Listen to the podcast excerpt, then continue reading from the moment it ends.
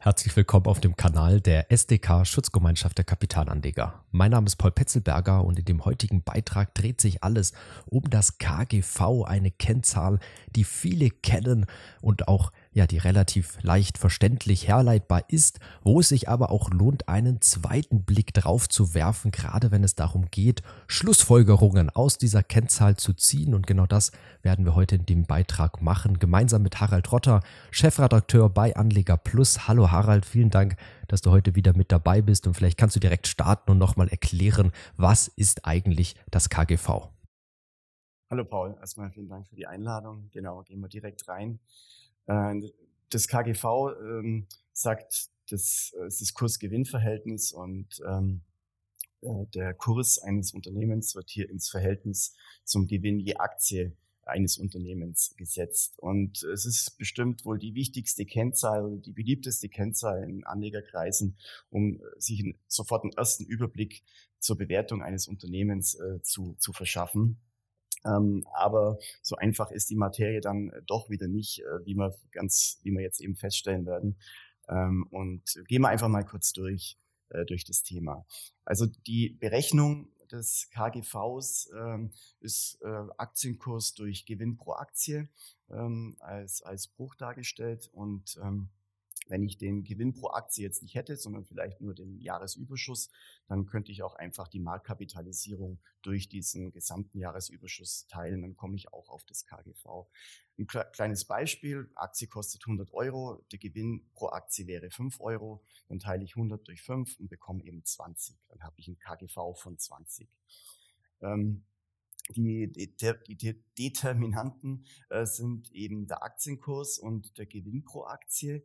Ähm, ich kann hier dann zum Beispiel den ähm, ähm, Gewinn des Gewinn pro Aktie des abgelaufenen Geschäftsjahres nehmen äh, und dazu nehme ich mir den Jahresendkurs ähm, dieses Unternehmens im Jahr 2021 zum Beispiel und teile diesen Jahresendkurs durch den Gewinn je Aktie 2021, dann habe ich das KGV 2021. So machen es viele ähm, äh, Finanzportale die eben diese, diese historischen KGVs mit dem Jahresendkurs dann berechnen. Dann gibt es das aktuelle KGV.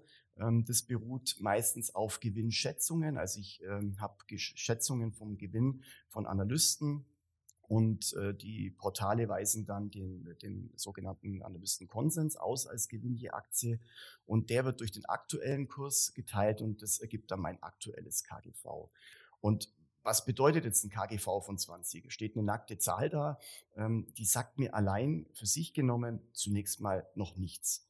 Äh, jetzt brauche ich Vergleichsgrößen, äh, anhand derer ich dann beurteilen kann, ist ein 20 KGV von 20 nun gut oder schlecht äh, aus Bewertungssicht.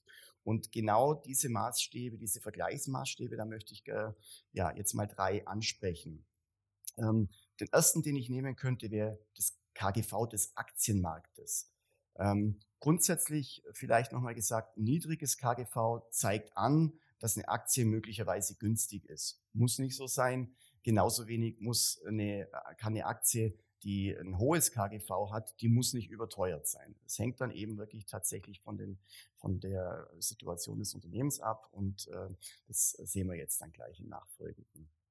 Ähm, KGV des Aktienmarktes, so das langfristige KGV des Aktienmarktes das äh, schätzt man so zwischen 13 und 15. 13 vielleicht äh, vor der Niedrigzinsphase, 15 aktuell. Ähm, und damit habe ich jetzt eine erste Indikation. Ist es 20 hoch oder niedrig? Ja, es würde über diesem durchschnittlichen KGV liegen. Ähm, der Nachteil dieses Aktienmarkt-KGVs ist es, dass es über eine sehr große Anzahl von Unternehmen geht, über viele Branchen und vielleicht die unternehmensspezifischen Dinge, die für meine spezielle Aktie eben gerade wichtig sind, äh, darin eben untergehen. Deswegen ähm, ist es besser, sich noch eine zweite Vergleichsgröße hinzuzuziehen. Und das könnte das historische KGV dieses Unternehmens sein. Historisches KGV, ich schaue mir einfach an, welche, äh, welche KGVs hatte das Unternehmen beispielsweise in 2017, 2018, 2019. Und das verschafft mir dann, daraus ermittle ich dann einen Durchschnittswert und dann erkenne ich äh, vielleicht, ob ähm, meine aktuelle Bewertung anhand des KGVs günstiger oder teurer ist als in der Vergangenheit. Und ähm, damit kriege ich schon eine gewisse Aussage, die darf auch niemals aber trotzdem isoliert stehen, sondern ich muss sie immer in den Kontext äh, der wirtschaftlichen Entwicklung des Unternehmens stellen. Um das Ganze dann abzurunden, jetzt habe ich zwei Vergleichsparameter schon gehabt, äh, habe schon eine relativ gute Einordnung für dieses KGV von 20 bekommen, kann ich noch ein drittes äh, KGV hinzunehmen, nämlich sozusagen das Branchen-KGV. Also wo ist mein Unternehmen tätig, in welcher Branche und ähm, dann schaue ich mir den Branchen-KGV an. Wenn ich das nicht direkt finde irgendwo, das ist gar nicht so leicht manchmal, dann sage ich mir, ich suche mir einen Hauptkonkurrenten, der vielleicht äh, ähnliches Geschäftsmodell hat und schaue mir den mal an. Was hat denn der für eine KGV-Bewertung? Und um dieses Thema KGV für Wachstumsunternehmen nochmal auch an einem realen Beispiel zu zeigen, habe ich mir kurz Tesla und Mercedes, die beiden Autobauer, angesehen.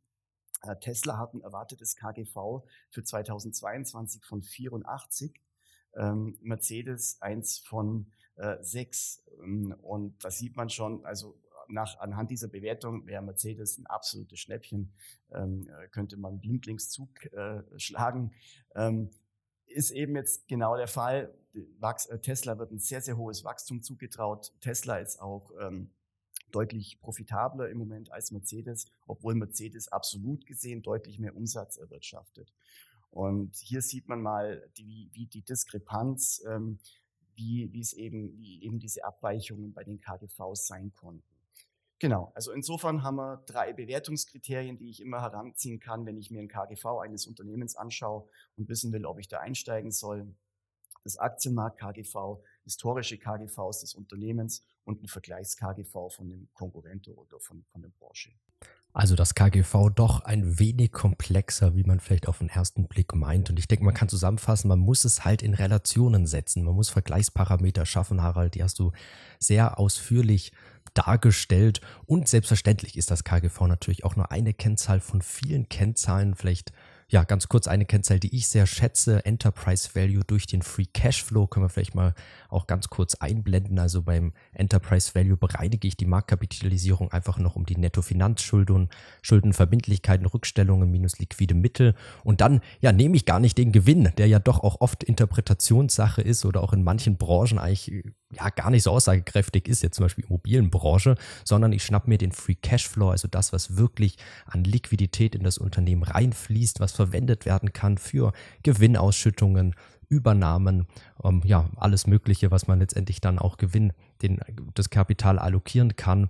Also der Free Cashflow vielleicht ganz kurz operativer Cashflow minus den Cashflow aus Finanzinvestitionen und dann komme ich eben ja auf diese Kennzahl. Das mal nur in aller Kürze und hier spielen wir vielleicht auch einfach mal den Ball so an alle Zuschauer. Lasst uns doch gerne in den Kommentaren wissen, wenn euch dieses Thema interessiert. Kennzahlen, was gibt es dort alles? Was ja kann man oder muss man beachten? Dann schreibt es uns gerne in die Kommentare. Und das Thema KGV war ja jetzt auch im Anleger Plus ein großer Beitrag, der da vorkommt. Harald, vielleicht kannst du noch mal ein bisschen ausführen, was es sonst noch so für Beiträge in der neuesten Ausgabe gibt. Genau, die neueste Ausgabe ist heute erschienen, ist die Ausgabe 5. Unser Fokusthema, Titelthema ist diesmal das Thema Haushaltaktien. Alles, alle Aktien, die sich so um das Thema Haushalt äh, drehen. Da haben wir ein äh, paar sehr defensive Investments mit dabei, die sich gerade im aktuellen Börsenumfeld so durch, durchaus Stabilität ins Depot bringen können. Aber auch konjunkturintensive, risikoreiche ähm, ähm, äh, Aktien, die mittlerweile in, ein niedriges KGV erreicht haben, ähm, wenn die Konjunktur dann vielleicht wieder mal oder die Rahmenbedingungen, ist ja nicht nur die Konjunktur, sich äh, wieder bessern, dann könnten die durchaus chancenreich sein. Wir haben uns mit einem äh, erfahrenen Fondsmanager zum Thema Gesundheit unterhalten. Die neuesten Trends dort stellen den großen MedTech-Konzern vor, eine günstig bewertete Biotech-Aktie und einen Gesundheitsfonds, der so beides in einem Investi äh, zusammenfasst. Ähm, wir haben drei deutsche Stahltitel gegeneinander äh, antreten lassen. Der Beitrag stammt von dir, Paul. Äh, finde ich einen sehr, sehr spannenden ähm, Artikel und schauen uns einfach mal an, wer hat da die Nase von aktuell. Ja, und darüber hinaus gibt es noch viele andere spannende Themen, die wir haben. Wer sich dafür interessiert, kann das Heft auf unserer Seite anlegerplus.de herunterladen. Wenn er sich zum Beispiel einen Tagespass für 5 Euro kauft, dieser Tagespass ist kein laufendes Abo, der läuft automatisch nach 24 Stunden ab. Ähm, und ich kann in dieser Zeit eben die aktuelle Ausgabe runterladen. Ich kann äh, alle alten Ausgaben runterladen, die mich interessieren und ähm, habe Zugriff auf alle anderen kostenpflichtigen ähm, Bereiche auf anlegerplus.de. Oder man wird eben SDK-Mitglied, dann hat man es äh, wie immer natürlich im Mitgliedsbeitrag mit enthalten. Also gerne mal vorbeischauen. Link natürlich auch in der Videobeschreibung zur Anleger Plus Homepage. Wir freuen uns, wenn ihr diesem Video einen Like gebt, unseren Kanal abonniert. Harald, vielen Dank, dass du heute wieder mit dabei bist. Wir freuen uns schon aufs nächste Mal. Bis dahin. Sehr gerne. Bis dann. Ciao. Im Rahmen unserer Anleger Plus Reihe hier auf YouTube haben wir schon viele Videos veröffentlicht, unter anderem auch zu den Themen ETFs. Wir haben beispielsweise den MSCI World mal kritisch unter die Lupe genommen oder auch den S&P 500, Stocks Europe 600. Wir blenden hier mal die zwei Videos ein. Gerne vorbeischauen, natürlich auch bei unseren anderen Videos auf dem Kanal. Bis zum nächsten Mal.